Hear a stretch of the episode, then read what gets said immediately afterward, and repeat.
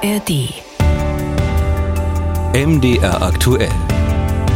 Das Interview der Woche.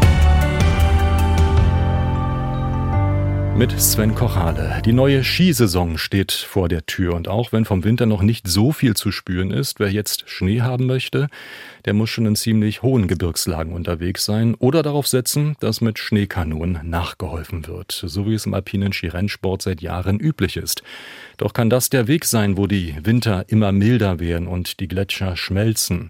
Der Skirennläufer Julian Schütter macht sich darüber viele Gedanken, ist ähm, auch hin und her gerissen zwischen seinem Sport und dem Umwelt- und Naturschutz und gehört zum österreichischen Nationalteam. Er ist Abfahrtsspezialist und er geht mit seinen Zweifeln anders als viele andere sehr offensiv um. Jetzt dürfen wir mit ihm darüber reden. Hallo, ich grüße Sie. Danke, dass ich da sein darf. Herr Schütter, wie oft ähm, schauen Sie nach den Schneehöhen? Selten. Also ich schaue meistens nach den Schneehöhen, wenn ich auf die Berg schaue und sehe, ähm, bis wo der Schnee gefallen ist. Aber dieses Problem ist halt mit den Schneegrenzen, das ist halt nicht so akut, dass ich mir jetzt täglich darüber Gedanken mache. Und da gibt es schlimmere Probleme, die auf uns zukommen. Hm, zum Beispiel, also was meinen Sie damit? Der alpinische Rennsport hat schon das Problem, dass die Schneelage immer schwieriger wird und es immer aufwendiger wird, Skipisten und Skirennen auszutragen. Und ich mache mir große Sorgen um meinen Sport, vor allem weil es auch um Glaubwürdigkeit geht. Und der Sport leidet schon seit einigen Jahren sehr stark in der gesellschaftlichen ähm, Sicht oder in der, in der allgemeinen Wahrnehmung unter diesem Nachhaltigkeitsthema unter einem schlechten Ruf. Und da mache ich mir schon Sorgen darum. Inwieweit ist es denn gerechtfertigt, Skifahren schon als äh, Problemsport zu bezeichnen? Ähm, würde ich jetzt nicht sagen, dass Skifahren ein Problemsport ist. Ich glaube, sowohl im Leistungssport als auch im Breitensport ähm, siedelt sich der Skisport in der Frage der Nachhaltigkeit im Mittelfeld an. Also es gibt sehr viel umweltschädlichere Sportarten und auch sehr viel umweltfreundlichere Sportarten.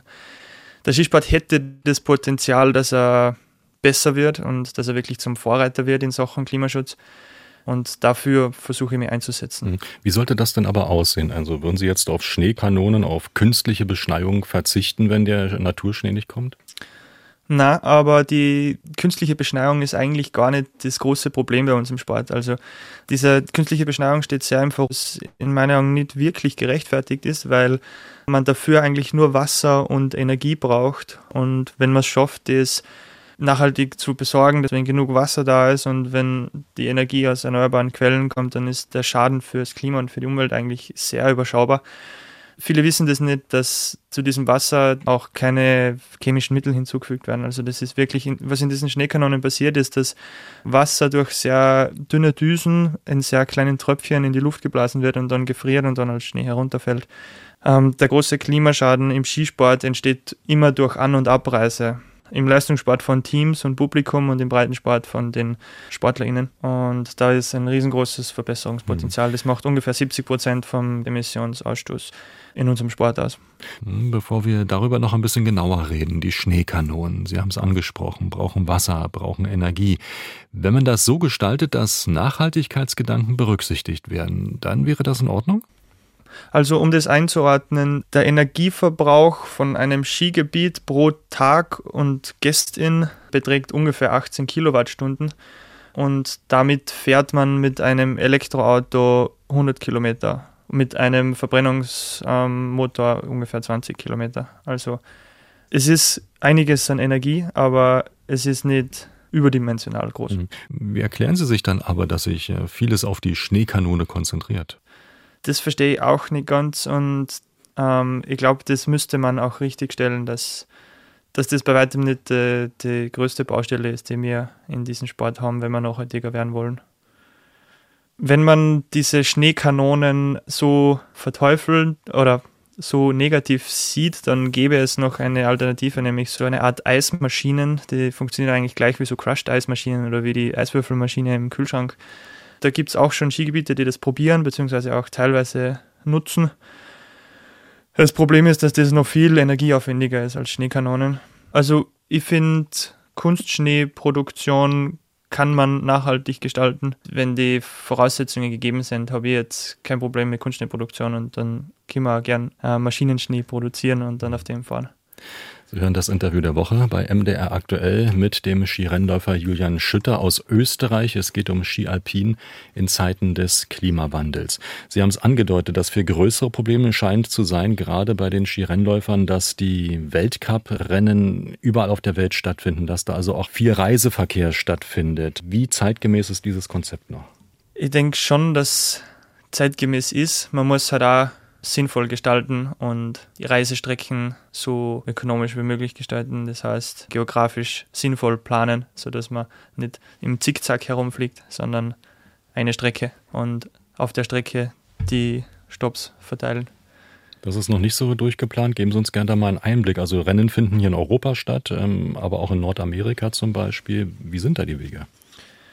Teilweise schon nicht so super geplant. Beim alpinen Skiweltcup bei den Herren gibt es heuer wieder zwei Stops in Amerika, einmal Anfang Dezember und einmal im Februar. Das könnte man sicher zusammenlegen, sodass man nur einmal ähm, über den Atlantik und zurück muss. Die Rennen vom alpinen Skiweltcup organisiert die FIS und die organisiert auch ähm, andere Wintersportarten, wie zum Beispiel Ski Freestyle und Snowboard und Langlauf und bei einigen davon gäbe es auf jeden Fall Verbesserungspotenzial bei den Reisestrecken. Also FIS, das ist der, der, der Skiweltverband in, in diesem Falle. Aber den Rennkalender, die Rennsaison besser zu planen, sollte doch eigentlich möglich sein. Warum ist es aber noch nicht so, wie es sein könnte? Was passiert da im Hintergrund? Ja, weil wir in meiner Auffassung nach schon noch relativ rückwärtsgewandte Funktionäre an hohen Positionen haben. Das, das erste Rennen ist ja immer Ende Oktober, wie es auch heuer wieder war. In Sölden, genau, in Österreich. Und in Sölden. Und das große Problem daran, des E-Sieg, ist eigentlich, dass ähm, AthletInnen brauchen eine gewisse Zeit äh, und gewisse Trainingsbedingungen, um sich auf dieses Rennen vorzubereiten. Und zu dieser Zeit gibt es diese Trainingsbedingungen in Europa noch nicht. Und deswegen werden AthletInnen gezwungen, auf die südliche Hemisphäre zu reisen, entweder Neuseeland oder Chile oder Argentinien, um dort die Vorbereitung zu machen, damit sie für diesen frühen Saisonstart bereit sind. Und das erhöht dann den CO2-Ausstoß vom Weltcup nochmal um einiges. Sie sind jemand, der sich da viele Gedanken macht, ganz offenbar. Wie erleben Sie das dann aber so in, unter den Rennsportlern, den Trainern, den Funktionären in der Sportlergemeinde? Wie offen ist man denn für solche neuen Ideen oder Nachhaltigkeitskonzepte? Also das Meinungsspektrum zu dem Thema ist in der Szene relativ breit. Also ich stelle da eindeutig eher die radikalere Flanke dar. Die andere, das andere Ende des Spektrums ähm, wäre dann Menschen, die äh, immer noch den Klimawandel leugnen, die es leider auch noch gibt. Und es gibt halt alles dazwischen. Also es gibt einige, die, die das sehr offen begrüßen, dass endlich was verändert, und es gibt andere, die das eher nervt. Hm. Fühlen Sie sich da schon ein bisschen als Außenseiter oder als Vorreiter? Wie würden Sie da Ihre Gefühlswelt beschreiben? Ähm, ich fühle mich schon hin und wieder als, als Vorreiter. Es kämen auch viele Kolleginnen zu mir und bedanken sich für, bei mir, dass ich das Thema annehme und dass ich mich da so konsequent einsetze, weil es selber auch große, große Sorgen vor der Zukunft haben, aber sich nicht drüber trauen, sich da so hm. zu exponieren. Wie gehen Sie damit persönlich um? Denken Sie auch manchmal darüber nach, äh, keine alpinen Rennen mehr zu fahren, wenn sich da nichts ändert? Ähm, die Situation bei mir ist die, dass ich eigentlich meine ganze Motivation daraus schöpfe, dass ich die Hoffnung habe, dass ich da was verändern kann. Also ich war vor ein paar Jahren in einer ziemlich tiefen Sinnkrise und habe von mir selber nicht mehr rechtfertigen können, was ich da mache. Und damit sind da, ist auch meine Motivation und damit auch meine Ergebnisse, meine sportlichen Leistungen waren am Boden.